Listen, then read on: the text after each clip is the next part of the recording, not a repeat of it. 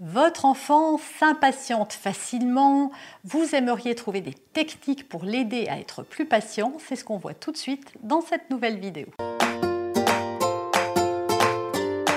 Bonjour et bienvenue sur ce podcast qui va transformer votre vie. Je suis Noémie de Saint-Cernin, je suis coach certifié RNCP, auteur de plusieurs livres best-sellers, conférencière, formatrice en développement personnel et en parentalité, référente pour les médias, entrepreneuse, épouse et maman de trois enfants. Dans ce podcast, je partage avec vous chaque semaine des outils, des conseils et des clés concrètes pour vous aider à vous libérer de vos blocages, à améliorer vos relations, à mieux gérer vos émotions, à remettre du sens dans votre vie, à retrouver énergie et positivité et bien d'autres choses encore afin d'obtenir la vie qui vous fait rêver. Comment apprendre à votre enfant à être patient, à patienter? Il y a tellement d'occasions dans votre vie où il faut attendre à la caisse du supermarché, chez le médecin, euh, pour un tour de manège même. Comment lui apprendre à patienter dans la voiture, sur la route des vacances ou quand on va chez mamie?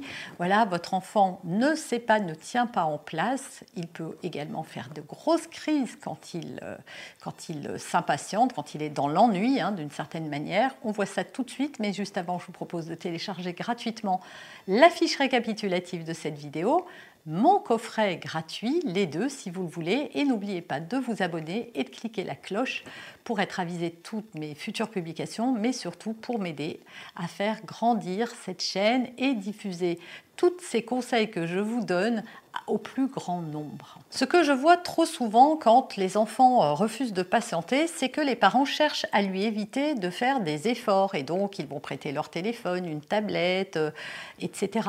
Euh, sachez que apprendre à un enfant à patienter, ce n'est pas lui éviter l'effort de patienter. Ça, il faut vraiment que ce soit dit. Deuxièmement, comme tout ce qui est un ressenti chez votre enfant, mettez-vous à sa place et verbalisez et comprenez ce qui se joue. Comprenez que c'est sûr que c'est saoulant, et d'ailleurs ça l'est aussi pour vous, que c'est embêtant d'attendre pendant des heures et des heures ou des minutes entières que le médecin euh, ait fini avec le patient précédent dans la file du supermarché. Dites à votre enfant, bah, je comprends, hein, moi aussi, euh, ça ne me plaît pas du tout d'attendre, qu'est-ce que c'est long et qu'est-ce que c'est embêtant?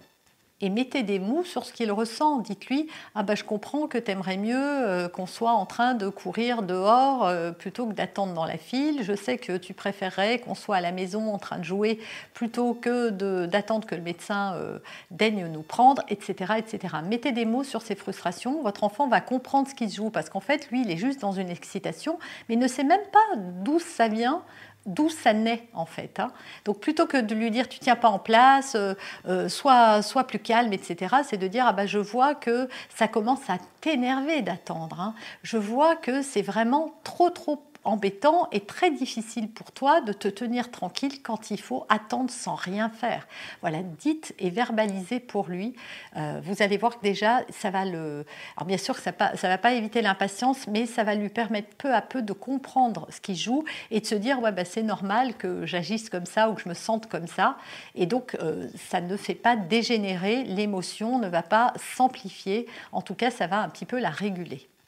Pensez toujours à donner des repères, qu'ils soient visuels ou pas, à votre enfant. Visuel, c'est mieux. Par exemple, bah, je te montre euh, sur ma montre, si vous avez une montre à cadran, bah, quand euh, cette aiguille-là sera là, bah, on devrait avoir terminé d'attendre. Si c'est à la maison, vous pouvez mettre un minuteur et quand euh, la, sonnerie retentit, lui dire bon ben voilà jusqu'à ce que la sonnerie retentisse. Voilà, donnez-lui des repères et de préférences visuelles pour qu'il sache ce qui va se passer et surtout anticiper avant même d'arriver dans la file du supermarché, de lui dire ben voilà on risque d'attendre un petit peu parce que le médecin n'est pas toujours à l'heure par exemple ou parce que euh, euh, je pense que on va avoir des bouchons sur la route ou parce qu'on va tellement loin que ça va durer un peu. Voilà, anticipez, prévenez votre enfant Hein.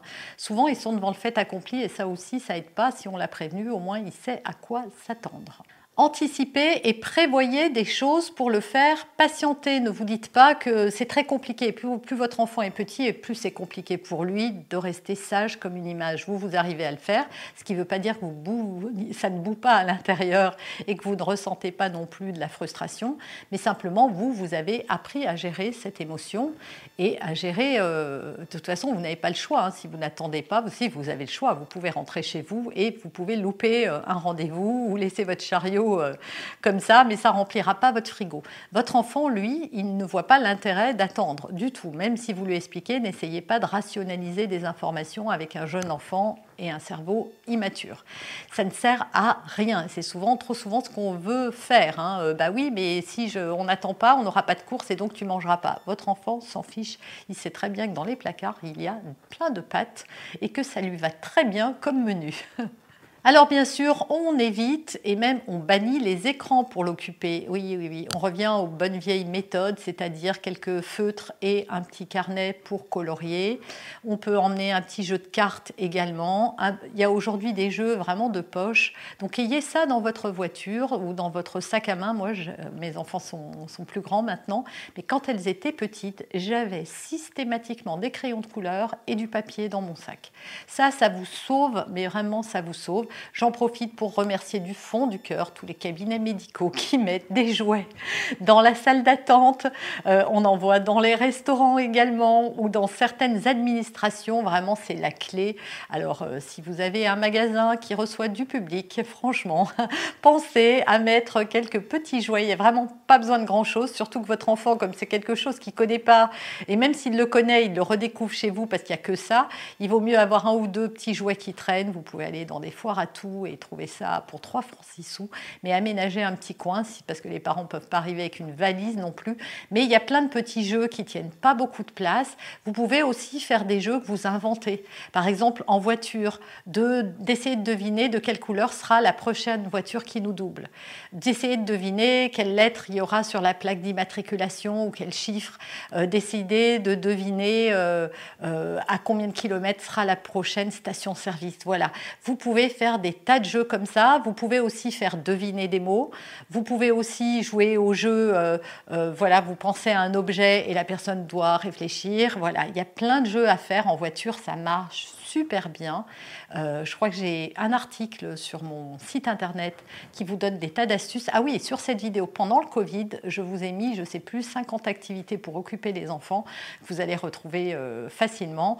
Donc voilà, des idées, vous allez en trouver plein, ne serait-ce qu'en allant naviguer sur Internet. Mais prévoyez, soyez prévoyants et n'escomptez pas que votre enfant va arriver à patienter tout seul. Il n'en est pas capable. Plus les jeunes, plus c'est trop compliqué pour lui parce qu'il ne voit pas l'intérêt d'attendre autant et parce que son besoin de bouger est très très fort et un besoin c'est fondamental. Donc votre enfant, quand vous lui demandez d'être sage comme une image, bah, c'est une torture.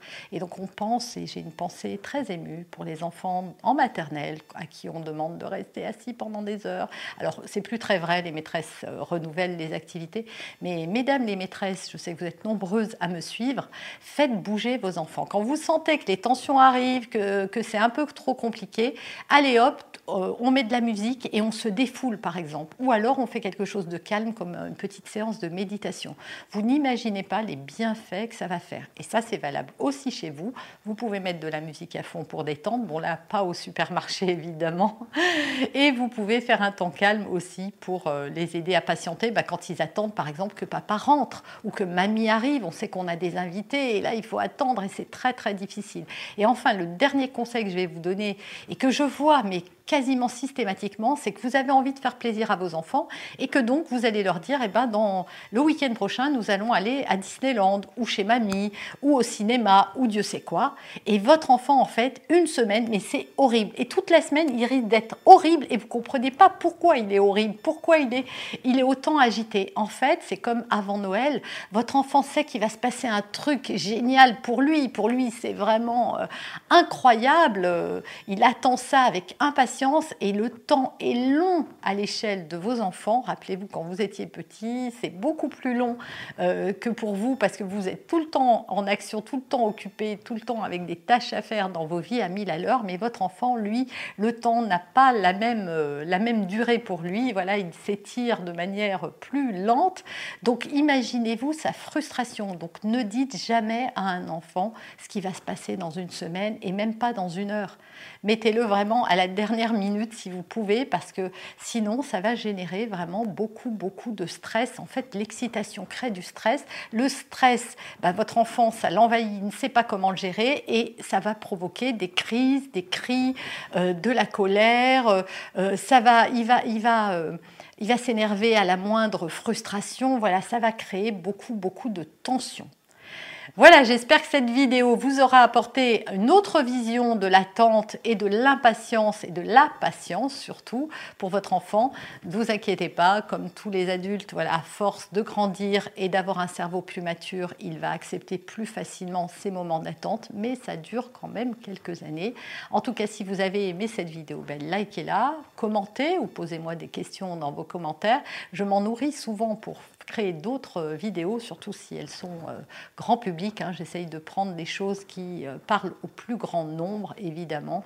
Euh, je ne fais pas des vidéos. dans ces cas-là, il faut une consultation. Voilà, quand c'est trop spécifique, évidemment, c'est généraliste. Ça ne remplacera jamais un accompagnement, que ce soit avec moi ou avec quelqu'un d'autre. Vous avez aimé cet épisode? Abonnez-vous pour être informé de toutes mes futures publications. Laissez un avis 5 étoiles sur la plateforme que vous utilisez et un commentaire afin de m'aider à diffuser mes graines de conscience et de bienveillance à d'autres personnes. Vous pouvez aussi, si vous en avez envie, partager ce podcast à vos amis. Merci, merci d'avance pour votre soutien. Pour aller plus loin, vous pouvez me retrouver sur ma chaîne YouTube, mon site internet et mes réseaux sociaux. Ils portent mon nom, Noémie de Saint-Cernin. Et si vous souhaitez aller plus loin et vous faire accompagner, venez rejoindre mes programmes de coaching et mes accompagnements. Tout est indiqué sur mon site internet www.noemidesintcernin.com dans la rubrique Mes coachings et formations. Vous pourrez également télécharger gratuitement les coffrets cadeaux que j'ai spécialement concoctés pour vous. À très bientôt